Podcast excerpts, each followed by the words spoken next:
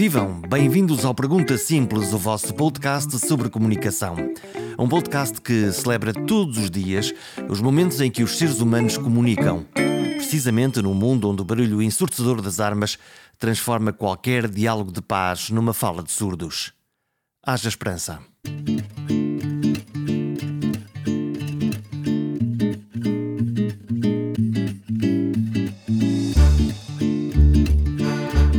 Preciso dar espaço à paz. Levamos 19 dias de guerra na Ucrânia, com incontáveis vítimas. Mortos, feridos, militares e civis, com imagens chocantes em todo lado. Para fugir à guerra, centenas de milhares formam uma coluna de refugiados para dentro das fronteiras da União Europeia. Somos todos os dias encharcados com histórias, relatos, visões de horror. A guerra é feia. Nesta edição, procuramos, com Mónica Dias, perceber o tabuleiro da guerra, as motivações, as decisões e as consequências e uma inquietante imprevisibilidade em tudo isto. Ela é professora na Universidade Católica. Mónica Dias é uma estudiosa da paz, nem que seja da paz imperfeita, como escreve nas primeiras palavras do título do seu doutoramento. Mas todo o saber do mundo não a impede de ficar apreensiva perante esta guerra com muita preocupação, como aliás todas as guerras. Uh, nós falamos agora muito da guerra, mas é, a guerra é algo que acontece permanentemente em muitos, uh, muitas regiões do mundo. Esta guerra é muito particular porque, em primeiro lugar, acontece na Europa, muito próximo de nós, acontece num, num contexto cultural que também nos é muito, muito próximo, e depois uh, é uma guerra de agressão, ou seja, não é uma guerra em que há uma disputa por um território, mas é uma guerra em que um Estado viola a lei internacional e uh, ocupa e, e, entra noutro, noutro território, portanto, estamos perante um assalto e uma violação do direito internacional. E, por outro lado, uh, estamos também perante uh, uma, uma, uma guerra assimétrica, porque temos, de um lado, um gigante do ponto de vista militar e, e também do ponto de vista geográfico geográfico.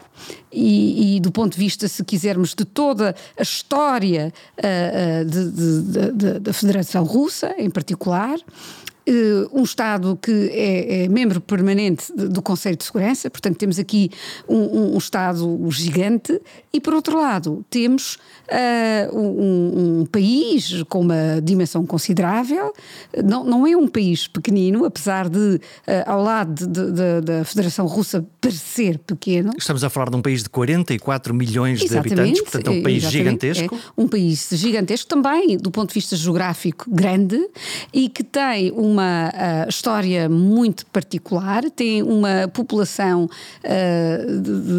multiétnica e, e de várias nacionalidades dentro uh, uh, das suas fronteiras, o que aliás não é uh, nada de extraordinário, tendo em conta esta região em particular, e é, é, é, um Estado que nos últimos anos fez um esforço considerável de democratização, democratização essa que não foi imposta, que não foi feita por uma ocupação. Foi uma decisão do povo. Mas foi uma decisão do povo, obviamente, que, que, que contou com apoios, não é? Mas foi uma decisão da população que disse precisamente nós somos o povo e nós queremos, uh, uh, enfim, de uma forma soberana, decidir sobre uh, as alianças que queremos fazer, as organizações a que queremos pertencer, o, o, o governador ou o tipo de regime que temos e, e, e, o presidente que temos. Portanto, é uma, uma população que está a, a, a abraçar a ideia de uma democracia liberal e participativa, nem em todas as regiões e não de forma perfeita. E subitamente mas, o, o, o, vizinho grande resolveu arrombar a porta. Uh, Basicamente é isso. Uh, mas uh, não é só entrar pela porta de dentro, é entrar pelas janelas e, e, e, pela cave e pel, pelos telhados. Então, é? mas Portanto, é isto uma... por uma questão lógica, aparentemente esta guerra não devia acontecer. Enfim, que, o, o que é que justifica? O que é que, olhando do lado russo, uma decisão de invadir, ocupar, partir um Estado completamente que está ali ao lado? As guerras espreitam sempre. É uma ideia errada de que uh, não há guerras. E é uma decisão política? Um, uh, sim, do, da, da, parte de, de, de Putin, uh, tem, temos aqui muitos, muitas motivações. Eu só queria talvez voltar atrás para dizer que, que de facto, um, a guerra é algo que sempre existiu uh, ao longo de, de, das civilizações. O que uh, nós uh, não compreendemos é porque esta guerra agora. Porquê? Porque nós, o nosso, a nossa in incapacidade de entender este fenómeno de guerra que está a acontecer agora e aqui tão próximo é porque vivemos durante muitos, muitos anos, durante décadas, durante gerações sem guerra. Habituamos-nos mal. Habituamos-nos bem. Bem Sim, mal no sentido em que. Habituamos-nos à paz, habituamos a resolver os nossos conflitos de forma pacífica, aprendemos a cooperar, aprendemos a ter confiança, aprendemos a. E isso aconteceu a que, entre a Europa uh, e a Rússia, porque há um desenvolvimento económico muito forte, a questão da energia é importante, mas há uma integração progressiva entre o espaço União Europeia e o espaço russo. Onde é, que, onde é que está a fratura? O que, o que é que partiu uh, aqui? A fratura tem a ver com a personalidade de Putin, não é? Uhum. E a própria uh, dimensão, talvez, da, da, da, Federação Russa. Ou seja, uh, temos um nacionalismo muito, muito forte, cada vez mais forte na, na Rússia, que não conseguiu ajustar-se uh, um, à queda do muro e, e, e à dissolução da, da uh, enfim, União Soviética e, portanto, esta incapacidade, porque repare, todos os outros, ou muitos outros Estados na Europa Central e na Europa do Leste conseguiram fazer uma transição. É verdade que, em muitos casos, não há, não há democracias uh, consolidadas, mas, uh, mas, em alguns casos, por acaso, há uh, democracias consolidadas. Mas, portanto, foi feito um processo de transição lento com o apoio, com, com também o apoio, por exemplo, da União Europeia ou da NATO. Ou e de no outras... caso da Rússia houve um enquistamento. E, e a, a, Rússia, na verdade, é, é, é, um, é um país muito trágico, porque se olharmos para toda a sua história, nunca foi possível uma verdadeira libertação ou, uma, ou, ou este alcançar de uma uh, liberdade de, das suas populações, e falo, por exemplo, em liberdade política, falo em liberdade civil até, fala uh, na, na, liberdade de participação e, e portanto, uh, basta olhar para o século XX, não é? Portanto, de, depois de um, de um, regime que marcou o século XIX uh, de, de, de, enorme dificuldade também, a população faz a experiência de uma revolução bolchevique, mas que, no, no, início do século XX, mas que não torna esta população mais, mais livre, pelo contrário, há guerras, há a não liberdade mais uma vez, a opressão da, da população mais uma vez, uh, depois Lenin, Stalin, uh, continuamos. é verdade que a União Soviética entra numa comunidade de Estados, através das Nações Unidas e de, de uma nova ordem política Estamos internacional a falar que é do feita. Pós-guerra? Do pós-guerra, Segunda Guerra Mundial, sobretudo Segunda Guerra Mundial, portanto, mas que é uma ordem uh, internacionalista com base nos uh, princípios liberais e que é feita uh, a partir de, obviamente, Franklin Delano Roosevelt e o seu projeto de, das Nações Unidas, que é uma sequência da Sociedade das Nações, que teve um, um desfecho infeliz, porque os Estados Unidos nunca uh, uh, aderiram a esta, esta ideia de uma sociedade das nações, e uh, Franklin Delano Roosevelt, que foi assessor e foi discípulo de Woodrow Wilson, sabe evitar agora os erros, não é? Já durante o início dos anos 40 e, e, portanto, entende que, de facto, para que possa haver uma resolução pacífica dos conflitos e para que as grandes guerras mundiais possam ser uh, evitadas, então é possível uh, fazer de facto uma organização internacional, digamos 2.0. Um palco de discussão diplomática e não de, para o uso das armas, ou pelo menos para evitar o uso das armas. Bom, pelo menos para controlar uh, o uso das armas. Vamos olhar para, para Putin. Uh, nós vemos Putin eh, descrito no fundo de três maneiras diferentes conforme quem conta a história. Por um lado, Putin como o estadista que tem uma capacidade estratégica e uma frieza para, para colocar as coisas em, em, em marcha. Eh, por outro lado, o Putin, homem da guerra. E por outro lado, o terceiro, o homem eh, louco e incontrolável. Onde é que está a verdade no meio disto tudo? Eu creio que Putin é um pouco tudo isso e fez também uma evolução que é importante uh, uh, realçar. Eu, eu, creio que uh, Putin, quando toma o, o poder.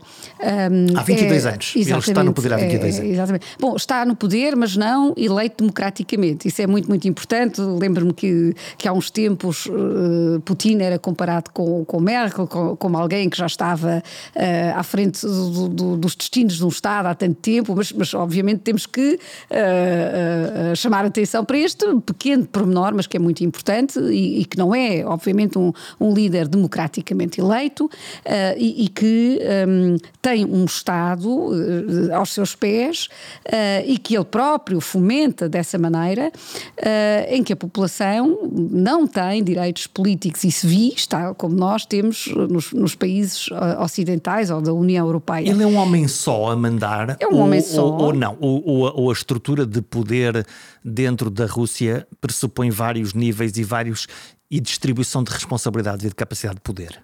Essencialmente, ele é um homem só. Aliás, em, em, eh, em toda a história russa, observamos que eh, foi sempre difícil esta ideia de, de partilha de poder, de, de, ter esta ideia de um governo que, que depois muda. Uh, temos, de facto, um sistema presidencialista uh, fortíssimo e temos sempre este culto à volta do grande homem que, que uh, vem conciliar os russos, que é uma espécie de grande pai, é aquele com, com quem todos, eh, com quem todos se eh, identificam, é que unifica este território também muito grande e eh, este território multiétnico, multirreligioso, com, com muitas nações dentro, mesmo agora, do espaço da, da Federação Russa. E o nome é uma federação, mas de facto não, não temos uma federação como, como num sentido aberto, temos uma federação altamente centralizada, uh, em que de facto uh, uh, Putin é o grande decisor, o, o, o um, enfim, uh, o grande impulsionador de todo o Estado, todas as políticas é, que, que define isso. Isto é uma tradição russa também, não é?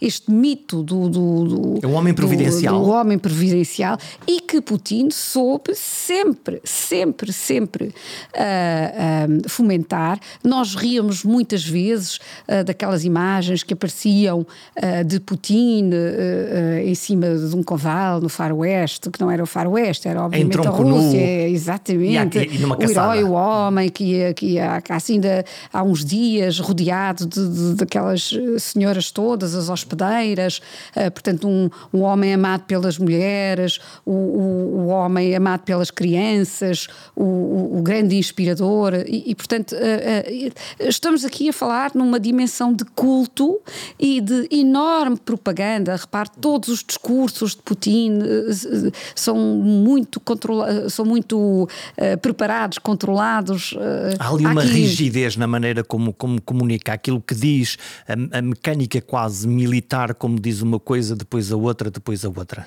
Sim, mas repare, uh, também há esta tentativa de, de Putin ter charme, não é? E por isso, como, como ele se envolve e depois como, como ri, e, portanto, esta tentativa de marketing, de, de, de, criar uma imagem de, benevolência e de, não só providencial. Portanto, eh, só que isto tudo é construído e uh, aguentado através de um regime de terror. De terror no sentido em que quem se opõe é afastado e não é só afastado, porque isto já seria grave, uh, eh, um, da esfera política. Pode ser ou, preso. Pode ser preso, mas isso também ainda, ainda está a um nível que, que, que ainda é uh, compreensível. Não, não estou justificar, mas pronto, há aqui um opositor político e conseguimos perceber que poderia haver interesses em, e que seria mais fácil prender. Não, estamos ao nível de alguém que manda envenenar Navalny é um caso conhecido por, por todos. Por exemplo, mas não só. Navalny é apenas um de muitos uh, que sofre este terror de Estado, não é? Portanto, temos aqui um terror de Estado, de facto, que persegue as pessoas, que tortura, que uh, uh, põe na prisão, que espia, não é? Por exemplo, esta dimensão de haver espiões entre, entre os nossos amigos é algo que a gente não consegue imaginar. Mas imagine-se rodeado de amigos e saber que um deles vai contar tudo, mas não sabe quem é. E, portanto, este, este ambiente de, uh, de, de, receio constante de se abrir, uh, de, de, de, estar, de estar livremente, uh, de tudo depender da vontade do Estado, ou seja, não ser livre para estudar e escolher o curso que quer ou escolher o trabalho que, que quer.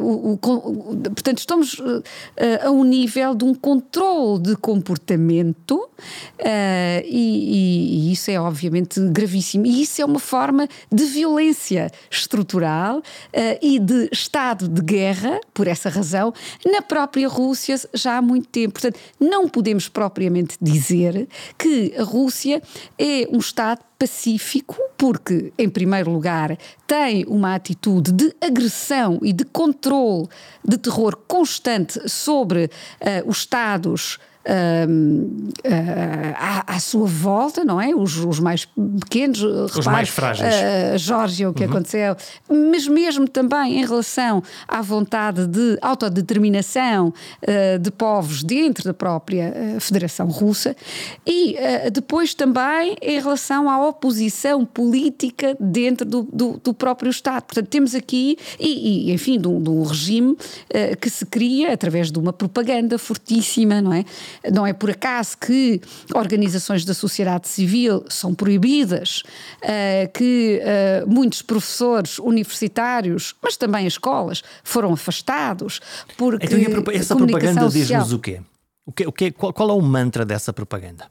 Uh, o mantra é um, um, domínio total, é um Estado uh, totalitário uh, e, e, este Estado, esta, esta intenção estava lá e, e, tem evoluído cada vez mais. E como é que, e porquê é que evolui? Evolui, na minha perspectiva, porque de facto, a Rússia não conseguiu, depois de 22 anos, de facto, um, ocupar um lugar uh, central da geopolítica. À mesa entre, das nações. Uh, exatamente, entre a China, cada vez mais se fala na China, como grande protagonista, dos Estados Unidos, a União Europeia também, depois temos, do ponto de vista económico, a, a grande ascensão da, da, China, mas também a, a, União Europeia, que ainda é um polo de atração incrível, económico e, e de ideias e da ciência. Os Estados Unidos, obviamente, uh, um, um, enorme poder uh, económico,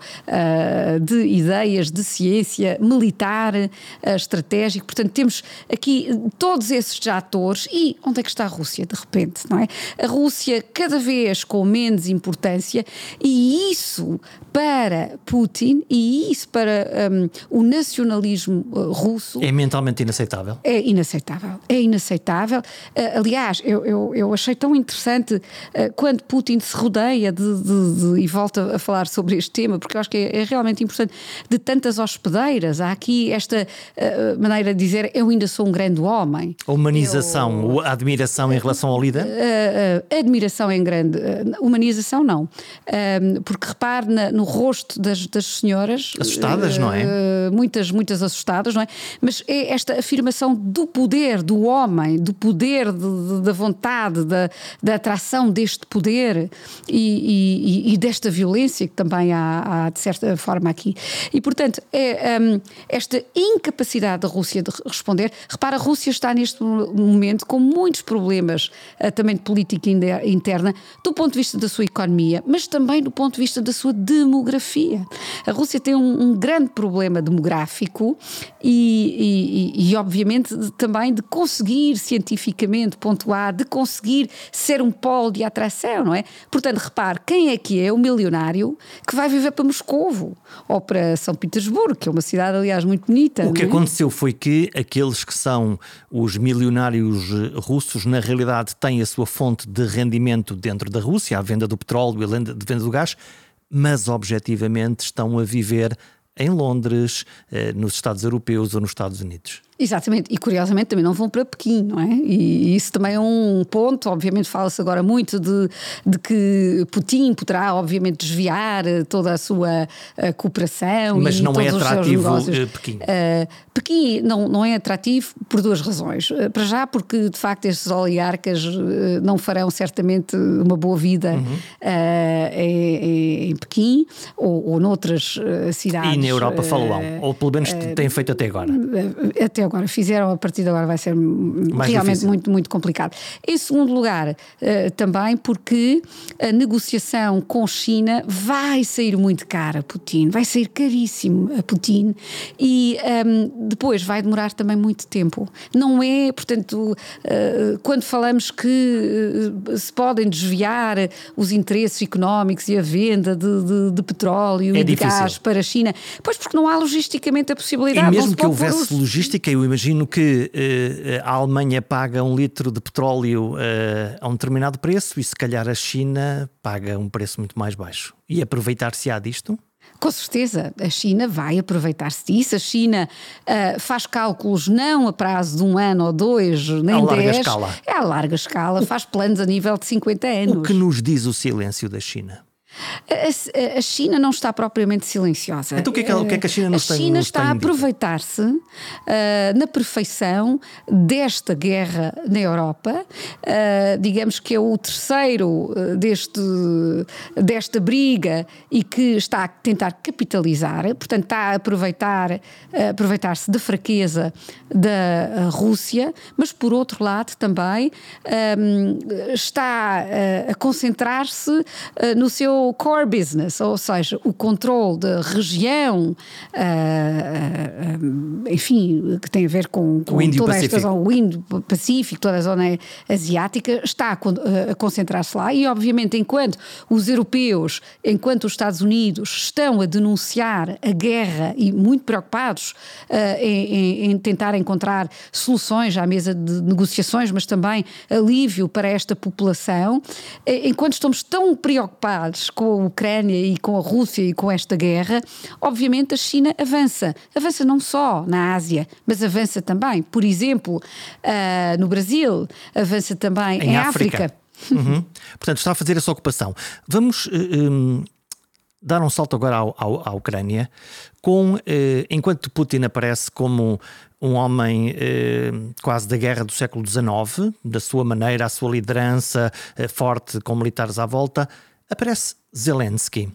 Zelensky como inicialmente um comediante por acaso político e que subitamente marca o ritmo da comunicação da guerra. O que nos diz Zelensky? Os comediantes são muito inteligentes. A arte mais difícil é fazer outras pessoas rir. E, e a gestão. Mas este conseguiu ser levado a sério. Uh, sim, não é só rir, não é? Ele, ele fez essa transição. Uh, sim, fez, fez essa a, a, transição. Mas o que eu queria dizer é que é um homem muito inteligente. Muitas vezes ouve ah, é um comediante, é, ah, é, é um, um ator, umas piadas, é um tonto, saber. exatamente. É, é, isso, na verdade, foi eleito por acaso. E, e, e quer dizer, mas uh, um, Zelensky tem conseguido provar uma coragem extraordinária e faz-se valer, creio eu, da sua formação de ator e da sua, do, dos seus eh, grandes dotes e, e, conhecimentos de comunicação para gerir toda esta crise. Por exemplo, antes do escalar da crise, nós víamos imagens de Zelensky um, em sítios agradáveis, a tomar um café, a fazer selfies, não é? E, e estávamos todos a pensar, mas, mas, mas porquê? Obviamente isto faz parte de uma estratégia importante de comunicação e que se opõe precisamente ao estilo de, de, de Putin. E, portanto, um, eu, eu, acho que há aqui uma, uma, uh, uma grande inteligência e, e, também muita, muita, muita coragem. Portanto, é fácil uh, dizer uh, que se resiste uh, eu não, eu não quero a vossa boleia aos americanos, eu quero ficar aqui. Exatamente, quer dizer, e, e mesmo opor-se, não é? Opor-se um, à, à Federação Russa, até por porque se olharmos para os dados em cima da mesa, um, sabemos que a Ucrânia não pode vencer esta guerra. Obviamente, se a Rússia quiser, uh, uh, avança uh, com em os seus, termos militares, em termos militares. É, é, é exatamente. É, é, portanto, esta assimetria. No entanto, sabemos que as guerras assimétricas são muitas vezes as mais difíceis, não é? Porquê? Porque contam com a resistência uh, da população, de, de milícias, de, de voluntários, uh, com sabotagens constantes. E, e, portanto, uma coisa é ocupar o, o, o espaço, outra coisa é conseguir mantê-lo. Isto aconteceu uh, à União Soviética no Afeganistão, aconteceu também aos Estados Unidos no Vietnã, obviamente num, em contextos geopolíticos completamente diferentes, não, não, não, não quero comparar, mas o, o, que, o que permanece é esta percepção de daquilo que é uma guerra assimétrica e as dificuldades, de facto, ligadas a ela. E mais, isto nunca aconteceu.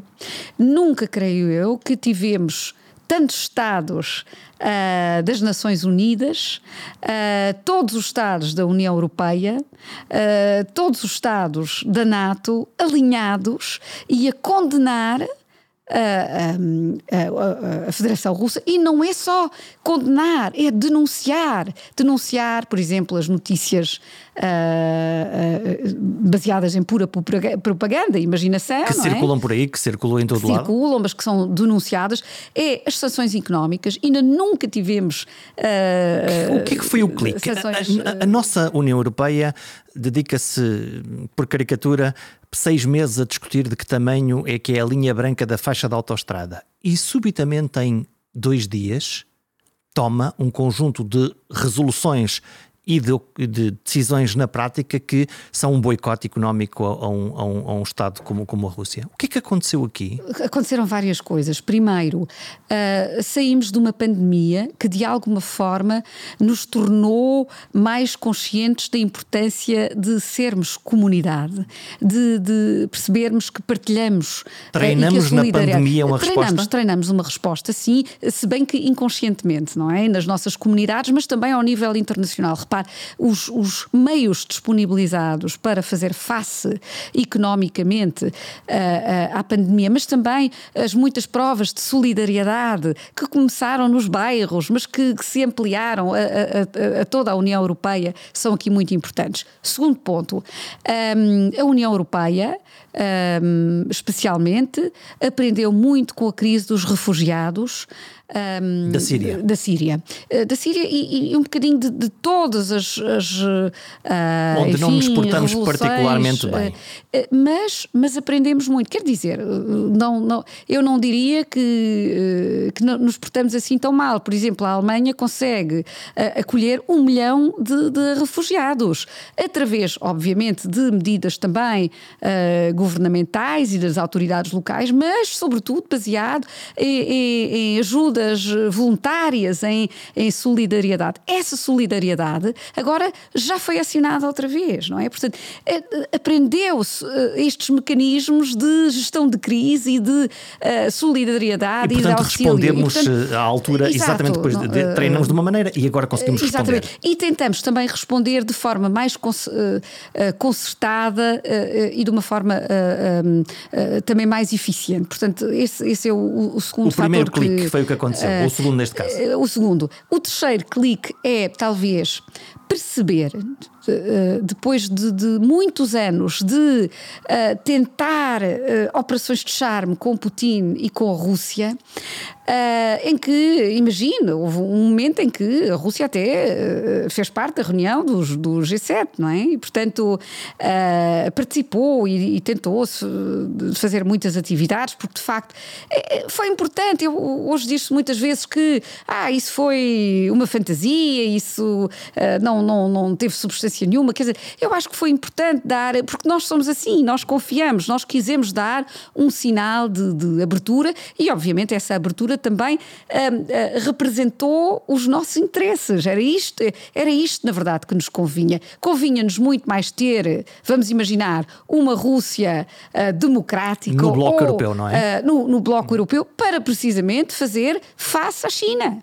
não é? Seria muito mais interessante isso, e isso também, obviamente, eu acho que do ponto de vista de Putin e da própria Rússia, do bem-estar da população russa, do bem-estar do, do, do, próprio nome da Rússia, faria talvez muito melhor estar com a Europa e os Estados Unidos neste contexto novo geopolítico, em que de facto a China toma um, uma, uma, uh, um papel uh, de, de, enorme relevância, de relevância, tem um crescimento uh, económico, tem os seus tentáculos e utiliza também novas tecnologias para cada vez mais Quer dizer se, que uma, uma lógica de integração entre a Rússia e a União Europeia tornaria o Bloco Europeu não só uma potência militar eh, respeitada, como uma potência económica respeitada e um universo de habitantes que permitiria à Europa ser o terceiro polo entre os Estados Unidos, a China e a Europa? Bom, com a Rússia não, não seria o terceiro, não, seria uh, muito, do ponto de vista até económico, muito. Estrategicamente muito, podia ser sim, interessante. Exatamente, podia ser interessante.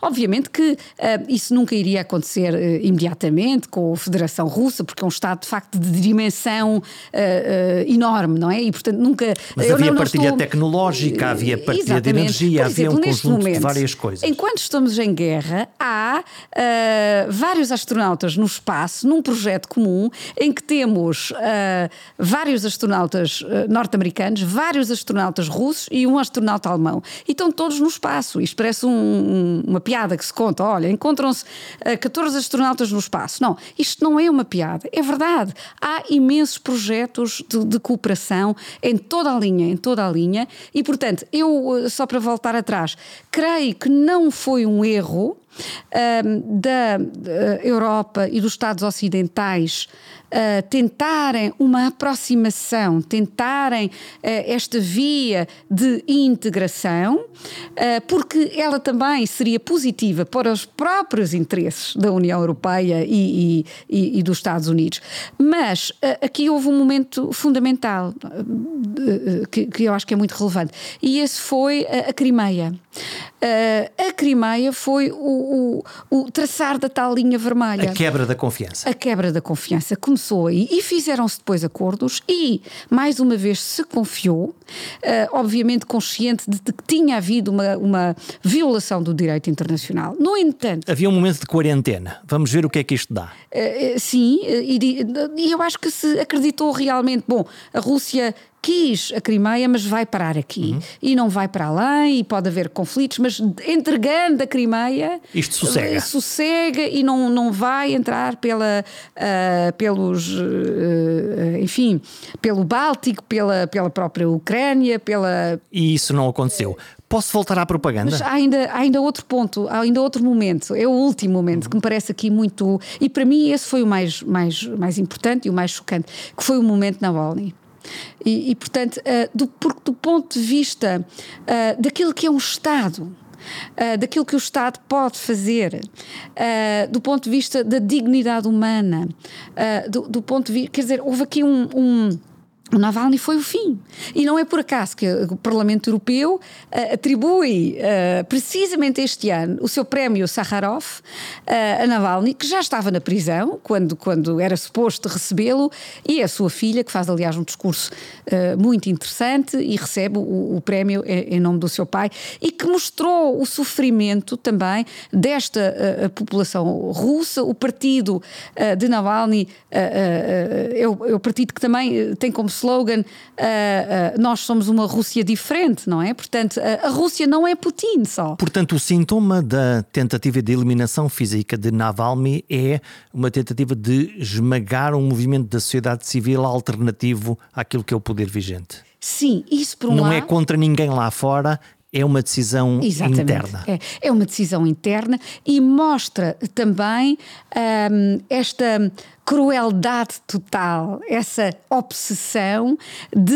uh, insurgir-se contra a própria população e, e, de facto, Rossini não quer saber da sua própria população, dos russos que vivem naqueles territórios uh, uh, da, da, da, Ucrânia e, e, quer dizer, não, não, não tenta salvá-los, quer impor o seu poder, quer salvar o seu próprio poder. Isto também é muito, muito importante. E, e portanto, eu acho que, que a linha vermelha é precisamente esta: é quando um Estado assume até que utiliza métodos de terror sem qualquer vergonha, sem qualquer tentativa de o esconder e, e utiliza para impor aos outros a, a, a vontade. Exatamente. Hum. Vamos, vamos à propaganda. vou citar o ministro Lavrov, ministro dos Negócios Estrangeiros, que no fim da tentativa de negociação de paz na Turquia, eh, profere eh, a seguinte frase, eu quero, quero citá-la: a Rússia não planeia atacar ninguém, e depois completou a frase: também não atacamos a Ucrânia. E eu pensei, isto é para quem ouvir, isto para, o que quer dizer isto? Isto foi um discurso interno, não é? Este Portanto, é, um, é um discurso isto, para, para, para a eh, comunidade russa? Sim, isto é um discurso para a comunidade russa, para, para uh, obviamente que não tem qualquer credibilidade, não é? Mas isso para um, para um diplomata e mesmo para a comunidade diplomática da Rússia não é também estranho e bizarro?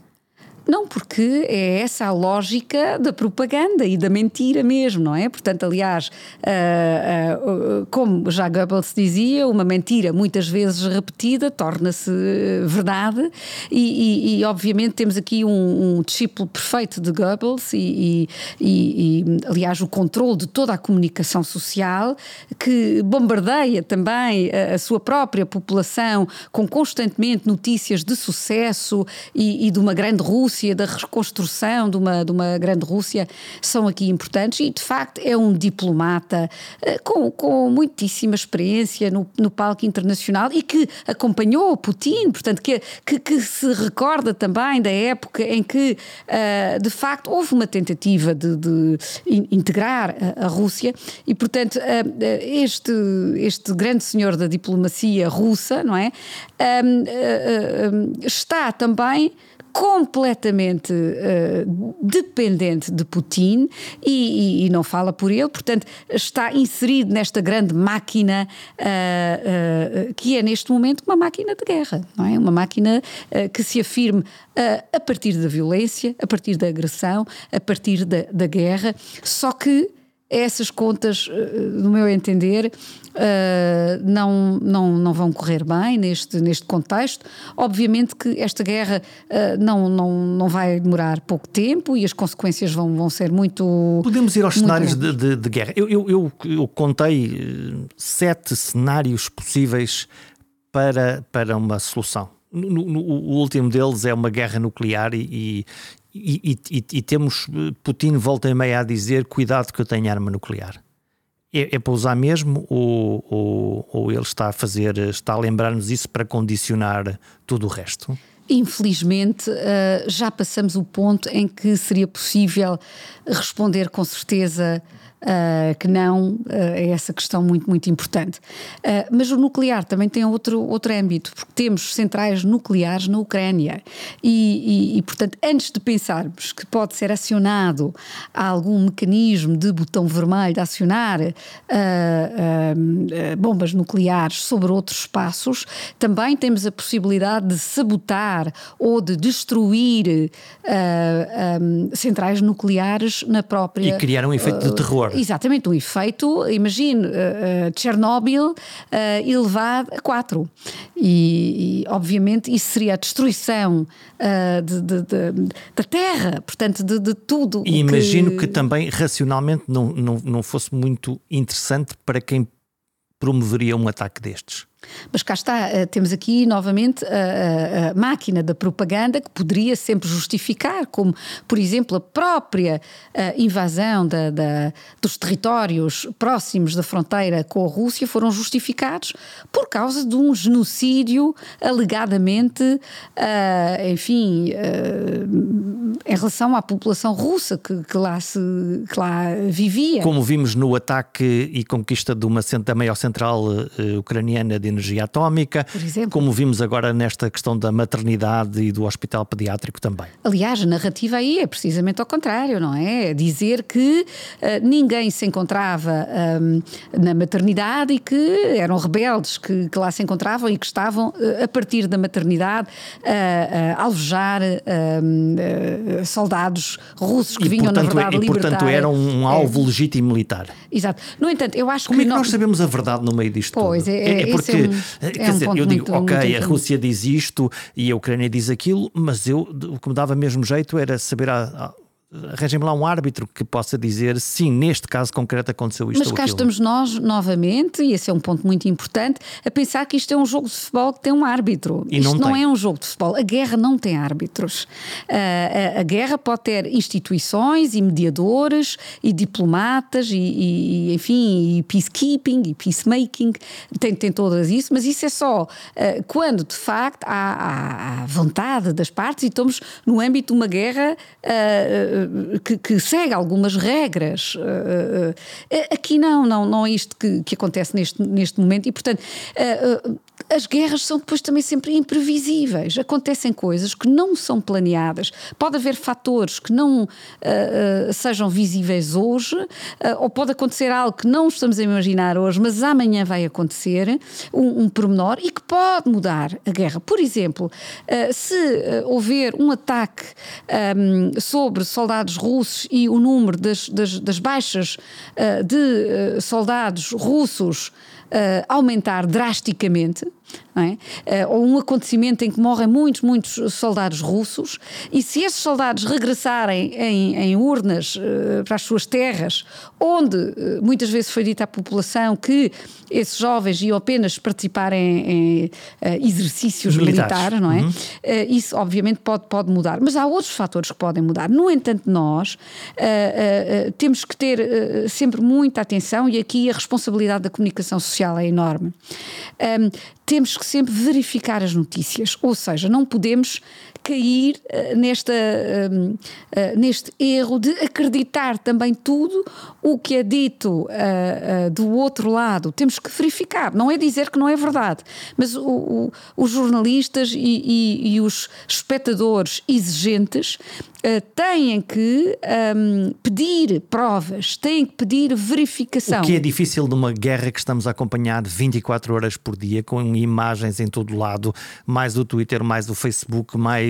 E, e porque não estamos habituados a, a, à deliberação, não estamos habituados a pensar, não, não estamos habituados a verificar. A escrutinar. Estamos a escrutinar. Nós vivemos numa época em que, quando o nosso computador leva uh, 45 segundos para abrir uma página. Já estamos desesperados. Estamos desesperados porque está a demorar imenso tempo. Portanto, e queremos que toda a gente reaja imediatamente em cima do acontecimento com vários ecrãs e, de facto, o ritmo da guerra aproxima-se da natureza humana no seu real e não no artificial ou no digital. É real. Aquilo que está a acontecer às pessoas neste momento, a, a fuga, a, a, esta tristeza profunda, o luto, o desespero, a tristeza, não se mede em tempo, não, não tem a ver com, com a rapidez da, da informação e, e, portanto, é importante fazer um esforço de dar tempo para precisamente uh, também podermos partilhar e ajudar melhor. Ou seja, esta dimensão da compaixão é muito importante. E a compaixão não é uma, uma coisa de segundos, é, é, profunda e, tem que ser planeada e tem que ser. Uh, um, portanto, todo, todo estou a referir-me à solidariedade, à ajuda, não, não pode ser espontânea. E, repare, um, neste momento estamos a viver também uma situação muito muito dramática no Iêmen. Há, há umas semanas. Já nos esquecemos todos disso, não é? Sim, e, e, mais grave, por exemplo, no caso português, há umas semanas estávamos todos a falar no caso de Cabo Delgado, estávamos todos a querer ajudar Cabo Delgado, estávamos todos a tentar uh, fazer fundraising e, e agora projetos. passamos ao seguinte e esquecemos e, o anterior. E onde é que está Cabo Delgado? As pessoas em Cabo Delgado estão em campos de refugiados, continuam. Há, Temos há ameaças à segurança. Uh, memória curta, mas não é só isso. Nós somos uh, levados nesta. Um, neste tsunami de informação, nesta onda que é criada uh, precisamente através dos tweets, através das notícias, através de sempre mais, sempre mais atual, sempre uh, novo, não é? E, e isso. Um, uh, torna a nossa capacidade de discernimento e a nossa capacidade de reflexão e de reação inteligente também muito mais reduzida. E, e, e portanto, precisamente para podermos uh, ajudar melhor, precisamente para podermos avaliar melhor toda esta crise, uh, precisamente para podermos tomar decisões melhores, é importante aprender com o passado, aprender com a forma como nós gerimos bem ou mal, o que foi correu bem, o que é que correu mal nas últimas crises, e foram muitas. Basta pensar desde neste milénio, basta pensar aquilo que aconteceu de facto, uh, desde o uh, eh, 11 de setembro, não é? E, e, tudo o que a gente sentiu e os medos que tivemos e, e, e quer dizer... E pôr em contexto. Uh, e, pôr no contexto e aprender, aprender com esta experiência e pensar como é que nós podemos, de facto, reagir melhor. E aqui, e, volto a esta ideia, o Prémio Nobel da Paz foi atribuído no ano passado precisamente aos jornalistas. À grande coragem de jornalistas mas também ao trabalho imparcial dos jornalistas, que não nos interessa um jornalismo que diga aquilo que a gente quer ouvir, porque isso é o que acontece na Rússia. Interessa-nos um, um, jornalismo que é crítico. Uma um polifonia de coisas. Sim, e um jornalismo que também diz Neste, por exemplo, mostra uma peça, e eu tenho visto muitas uh, reportagens assim, uh, em que, que, nós vimos uma peça e em que o jornalista diz Uh, neste momento ainda não é possível confirmar a veracidade uh, uh, desta informação. E, e quer dizer, é, é, apenas uma frase, mas permite-nos perceber, muito bem, eu, eu tenho que aplicar a minha capacidade de discernimento. Hum. Sendo que... que com canais 24 horas, quatro canais de notícias em Portugal na televisão, mais outros tantos na rádio, mais jornais, há sempre que dizer qualquer coisa. O espaço precisa de ser sempre ocupado. Com uma frase, com uma palavra, com uma explicação. Isso torna, torna isto mais nubloso Uh, sim, ficamos encharcados de notícias, de informação. é, uma, é uma expressão muito. A palavra é muito interessante, esta ideia de encharcados, não é? Mas temos que saber nadar, temos que saber uh, reagir. Eu acho que, uh, quer dizer, uh, Georg Simmel, no início do século XX, dizia que nunca houve nenhuma geração com tanta informação, mas ao mesmo tempo tão ignorante. E, e portanto, isto foi um fenómeno muito estudado no, no, no início início do século XX, também Walter Benjamin, por exemplo, fala de, de, de uh, uh, desta, uh, enfim, avalanche de cada vez mais informação e a possibilidade de reproduzir em, em, em dose, em dimensão industrial, informação, mas também arte, ou, enfim, desta produção. Mas, um, quer dizer, este, este fenómeno não é novo, nós é que achamos que. Mas há aqui, é há aqui uma pequena diferença, mesmo no, no, no, no excesso de informação que está criada, mesmo mesmo na emoção que está impregnada toda a sociedade está, é que subitamente a sociedade civil, independentemente dos governos, ou às vezes até arrepio dos governos, começou a pressionar, por exemplo, através das redes sociais, não só os governos, mas também as empresas diretamente, Exatamente. para que elas tomem uma posição. No fundo. É muito interessante. E isso, isso é pela é. primeira vez que é, acontece, é, que é a sociedade civil, portanto, ninguém os mandou, e os, nós todos começou a dizer: Mas vocês ainda estão aí? Então, mas vocês de que lado é que estão? A sociedade civil é muito, muito importante. Diferentes associações, portanto, é importante definir o que é que é a sociedade uhum. civil, não é? É a sociedade aqui, civil não formal, estamos a falar de todos exato. nós. Não, não, estamos até mesmo a falar da sociedade civil formal. Portanto, concretamente também muitas associações, uh, muitos grupos já organizados, muitas organizações não governamentais instituídas e também cidadãos comuns, não propriamente que que, que fazem, não, que, que, representam uma sociedade civil, mas que são cidadãos e que representam todo um movimento uh, que, que, se fez aqui e que uh, se faz ouvir e que, é, e que deve ser considerado realmente como ator importante uh, da política internacional. Porquê? Porque tem meios tecnológicos que lhe permitem organizar-se. Ou seja, é possível convocar manifestações, é possível boicotar determinados produtos, é possível comprar outros produtos. portanto, os, os, a sociedade civil começou a mexer o tabuleiro, no fundo, começou a fazer tremer sim, o tabuleiro? bom, sempre foi, não é? Se, se olharmos para outras guerras que, que marcaram o Ocidente no passado, Tornou-se o que rápido esse movimento?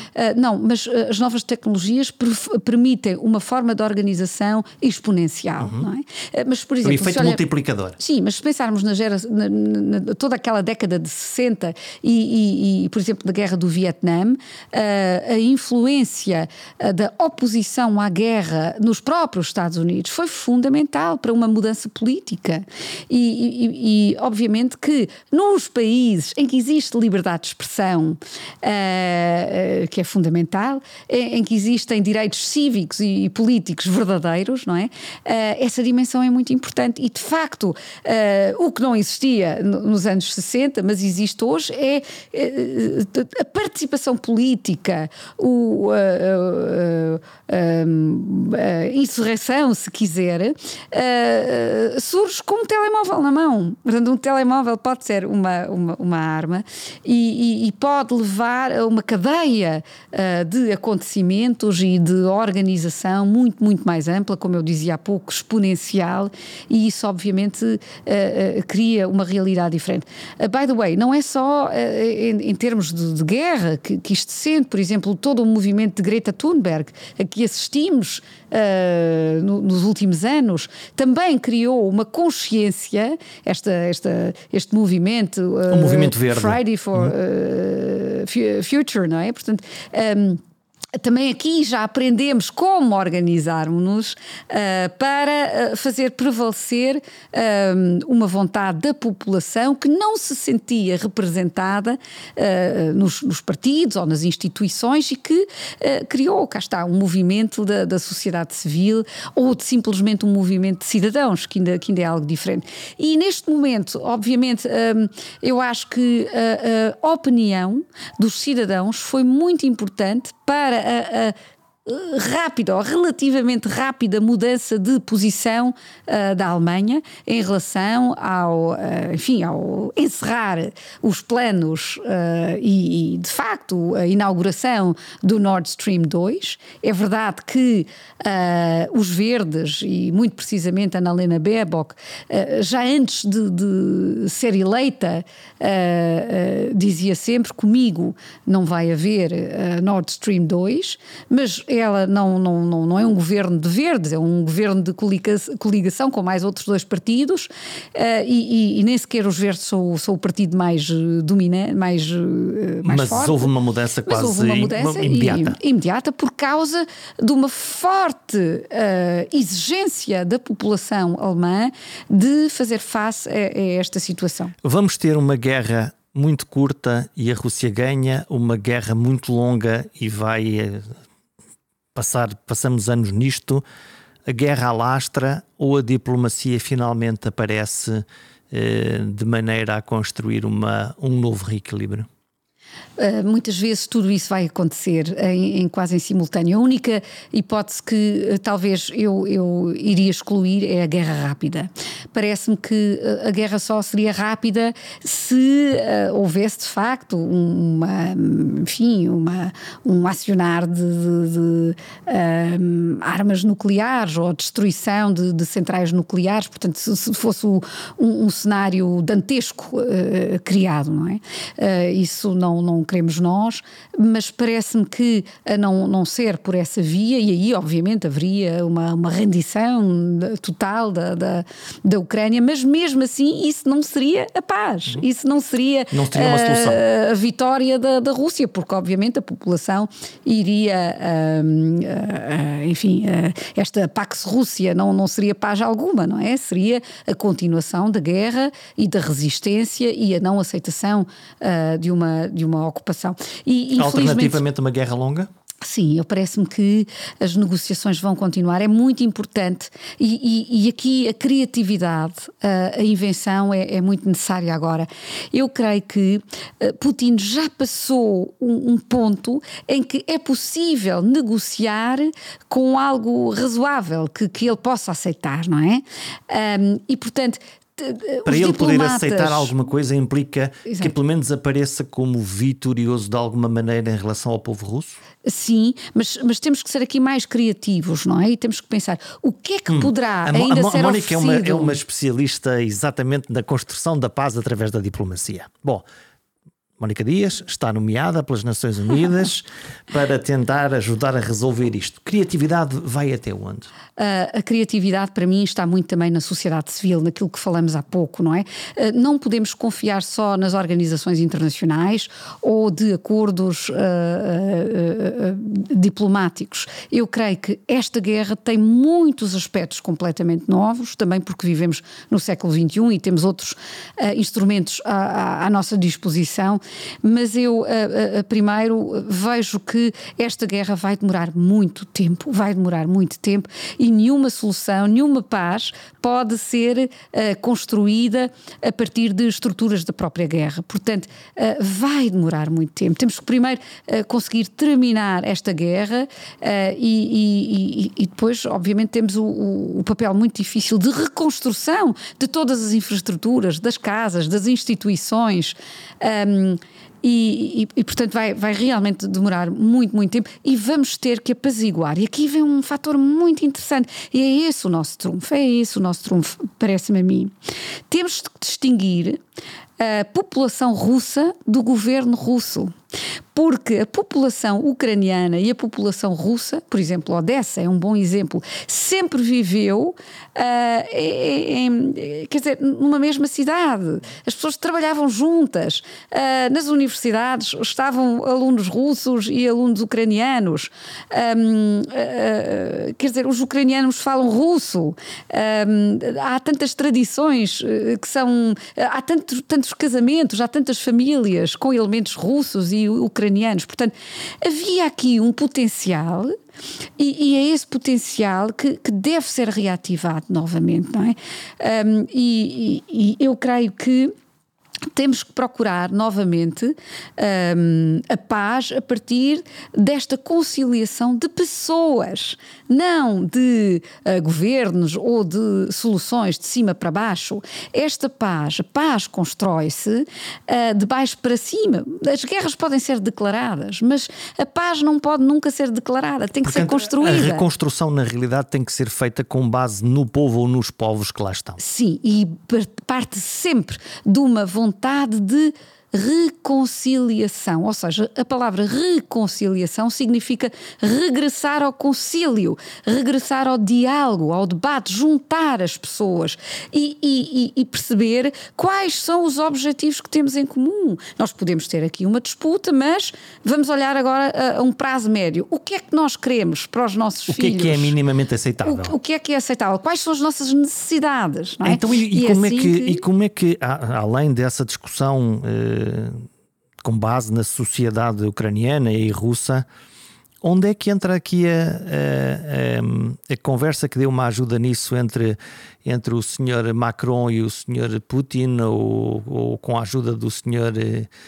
ping, enfim, como é que, como é que nós. Uh, eu creio que. Porque continua esse, a haver diálogo, certo? Sim, eu, esse diálogo é muito importante e, sobretudo, o diálogo com a União Europeia e, e com Macron. Eu acho que Macron, muitas vezes, injustamente, não, não, não é bem entendido. No fundo, eles conseguem, ele falar, tempo. eles conseguem falar ao telefone sempre eles, que eles querem falam, e atendem-se um ao outro, não é? Isso... Eu acho que eles não se devem entender. Eu acho não, que é, um fala... atender, atender, não, não entender. atender, atender, tá, atender. A, a gente também não sabe muito bem como é que é isso, não é? Eu teria uma visão mais crítica de, de como é que exatamente um acontece essa, essa.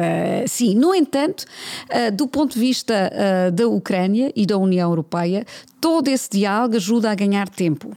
Portanto, eu acho que neste momento temos que ganhar tempo. Temos ganhar tempo evitar. Como? Uh, bom, vamos então continuar a, a, conversar. Deve, deve, deve ser o Ocidente deve sempre, pelo menos, tentar dizer a, a, Putin De que uh, há outras saídas, de que se pode fazer negociações, que é possível cons conseguir, o que é que, afinal, o que é que a Rússia quer e deve explicar. Portanto, um, essas conversas não são em vão, apesar de depois, na prática, não terem resultados concretos, não é? Porque Putin depois vai quebrar uh, uh, aquilo que se compromete a fazer. No entanto, um, temos ali uma base de negociação e que ajuda um pouco a, a ganhar tempo, porque Putin, na verdade, está muito preocupado em tentar uh, uh, justificar uh, os seus atos de agressão e, e a tentar di dizer que está a agir de acordo, de acordo com a lei internacional. Obviamente que não está, não é? Mas há qualquer coisa nele que ainda está a tentar justificar-se, ainda está a dar sinais de que quer manter-se, quer manter este, este diálogo. O que também é curioso, porque poderia simplesmente ter dito: vamos terminar e não estou disponível uh, mais a falar. Eu creio também que Putin quer perante a sua própria população e perante as estruturas uh, uh, do partido, do, do, do, governo, manter esta face de, de, homem forte que é escutado em todo o mundo ainda e todos os líderes do mundo lhe querem telefonar, cá está, e, e isso é muito importante para o jogo que ele está a fazer na própria Rússia. Parece-me, no entanto, que quanto mais tempo a guerra demorar, quanto mais baixas russas houver, quanto mais problemas económicos de facto acontecerem, uh, uh, uh, forem verificados na Rússia e, e, e, quanto mais, quando, quando a população russa começar a perceber que os supermercados ficam vazios, que muitos bens que estavam habituados já não existem, obviamente essa população vai ficar descontente.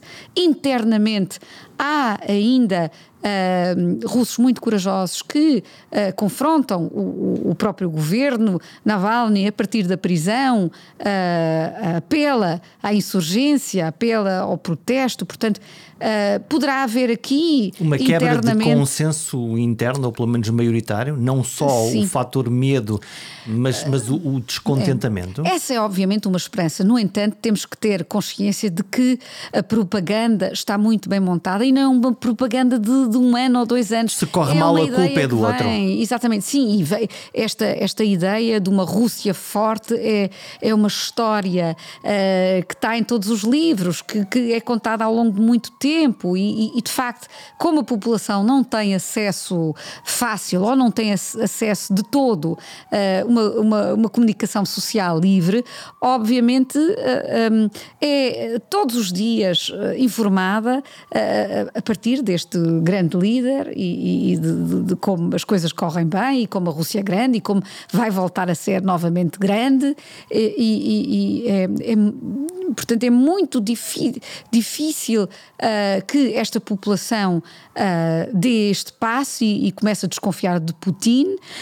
Um, isto também tem a ver com outros aspectos da, da, própria sociedade e cultura russa, por exemplo, este forte nacionalismo, mas também o papel da própria Igreja uh, um, ortodoxa. ortodoxa. que está uh, muito ligada ao governo, portanto, temos aqui uma, uma ligação total, não é? O, o, o governo apoia-se na Igreja e a Igreja é sustentada pelo governo. E ontem, por exemplo, houve um apelo por parte, uh, enfim, de, de um, entidades ao mais alto nível da Igreja Alemã, católicos, mas não só, também protestantes uh, um apelo à, à Igreja eh, Ortodoxa na Rússia para, um, ehm, enfim, possível dar uma, dar uma, uma, uma chance à paz, de, de, de, tentar convencer Putin de que tinha que uh, uh, ter uma conduta diferente, tinha que acabar com o sofrimento humano na sua própria população,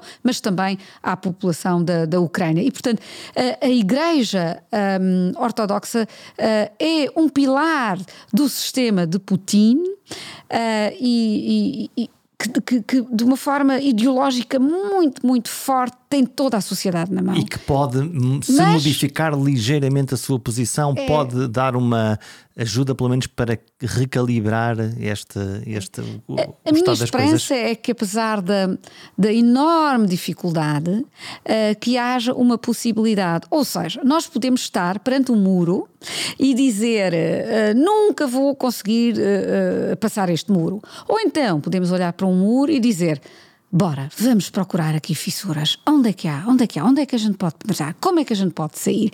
E o espírito uh, de, de, de, criatividade, que também faz parte da natureza humana, faz isso. E eu, eu estou a dizer, pode parecer uma, uma parábola aqui uh, muito, muito estranha, mas repare, o movimento Solidarnosc na Polónia acontece exatamente assim, a partir de uma senhora que, durante uma, uma greve, é, é é, é, condenada, é, é, é enfim, uh, chega aos seus limites. Uh, a partir daí, todo um sindicato começa. Criou-se uma bola de neve.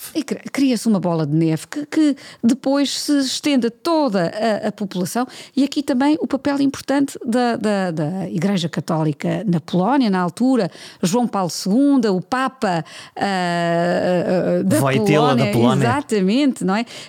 E, e ele, ele, levou, num, num, numa das visitas depois que fez à Polónia, levou uma mensagem uh, uh, muito importante, mas muito simples. E é essa mensagem que quebra, quebra o mais poderoso Senhor da Guerra, que é esta: não tenhais medo. É uma frase do Novo Testamento, uh, uma frase crucial, mas que define o ser humano, não é? Não tenhais medo.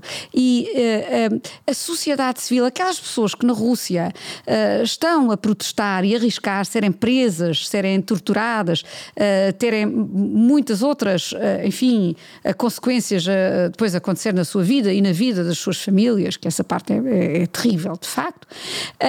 Essa população eh, que está eh, na, na Ucrânia e que está a resistir, os, estes homens eh, que, que, que, combatem e sabem que, que há uma desproporção total dos meios. E quer dizer, o que é que os faz ficar lá? Duas coisas. Não é o medo, eles não estão lá por medo. Eles estão lá porque precisamente não têm medo. Claro que, obviamente, têm imensos receios e medo, mas quer dizer, sobrepõe-se esta coragem e sobrepõe-se a esperança. Uh, nós temos sempre uma política baseada em medo e uma política baseada em esperança. Pois, cá está, Putin tem uma política baseada no medo e uh, do lado de Zelensky está uma política de esperança. A esperança vai vencer? Nunca sabemos, mas também não sabemos se o medo vai vencer. E, portanto, uh, temos aqui estas uh, perspectivas e, e uh, nós, nós lembramos talvez muito bem daquele momento no dia uh, uh, 9 de novembro de 1989, em Berlim, em que depois de semanas, depois de meses, em que a sociedade civil, a população uh, de cidades como Berlim, de cidades como Leipzig, de cidades como Dresden, uh, iam para a rua e manifestavam-se contra, contra o governo e, e, de repente. O muro caiu. O, mas o muro caiu por um mal-entendido. O muro não caiu porque os cidadãos saltaram um muro ou porque houve uma rajada de, de, de, uh, das armas uh, de um lado ou do outro. Não. quer dizer, as, as pessoas passam pela uh, porta de, de Brandemburgo uh, um, por, por, um mal-entendido, numa conferência de imprensa, quer dizer, um, um, um pormenor da história, e, mas que faz a história. E, e, e, portanto, nós temos que manter esta perspectiva de que há, há muitas batalhas uh, importantíssimas que são decididas por um fator imprevisto. Obviamente que um, há, como eu disse há pouco, há semanas, há meses, há muito tempo que a população não queria este governo uh, na, na, antiga uh, República uh, Democrática da Alemanha. E há um clique e o muro mas, vem abaixo. Mas houve ali, um, obviamente, houve uma enorme pressão, hum. houve uma, houve, obviamente, uma Solidarność que tinha acontecido já na Polónia, que é fundamental também para a insurreição da população na, na RDA.